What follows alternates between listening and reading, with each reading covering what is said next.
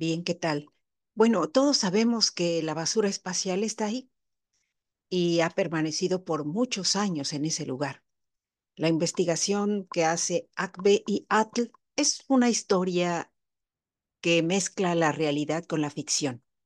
Sin embargo, en el anterior video les comentaba yo que esperaran un poco para conocer de qué forma le podíamos dar un final a la historia. Bueno, creo que la historia tiene que formar parte de un libro.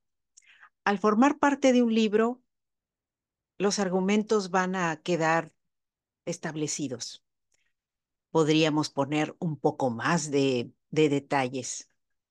Y al final de cuentas, el final sería un cuestionario con preguntas respecto a las posibles soluciones, lo que la humanidad piensa que puede ser viable y posible para combatirla dentro de lo que ya se está haciendo y captar algunas opiniones de quienes, como nuestro compañero asgardiano Francisco Arevalo comentaba, hay que deshacerse de ella.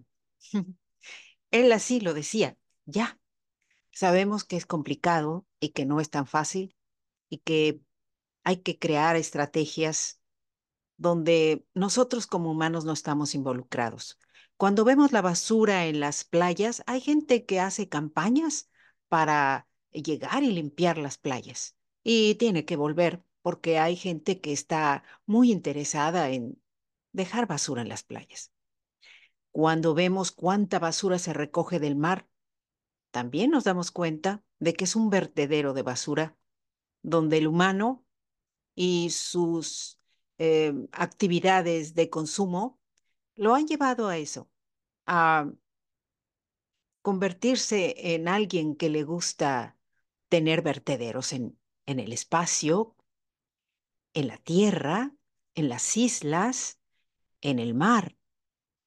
Y combatirlo es una tarea titánica para aquellos que están intentando limpiar el planeta o limpiar la órbita.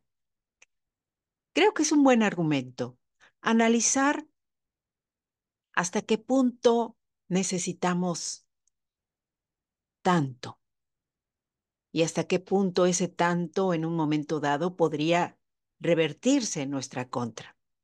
Así que mi compromiso ahora es comentarles que la obra que estuvo o que está en podcast, eh, como la historia de Akbe y Atl Ometekutli, merece su libro, así como el cuento de los centauros y pegasos y considero que va a ser muy interesante poder adentrarme en los argumentos que ellas eh, expresaron y difundieron en esa historia, que al mismo tiempo abundar en puntos que son vitales y que la ciencia es la que tiene la respuesta.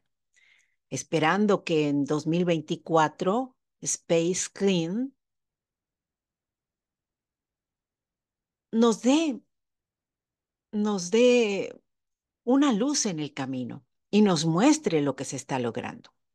Bien, es lo que les quería informar el día de hoy. Recuerden mi nombre, Ariadne Gallardo Figueroa. Están ustedes aquí en Letras Creativas. Nos vemos en la próxima.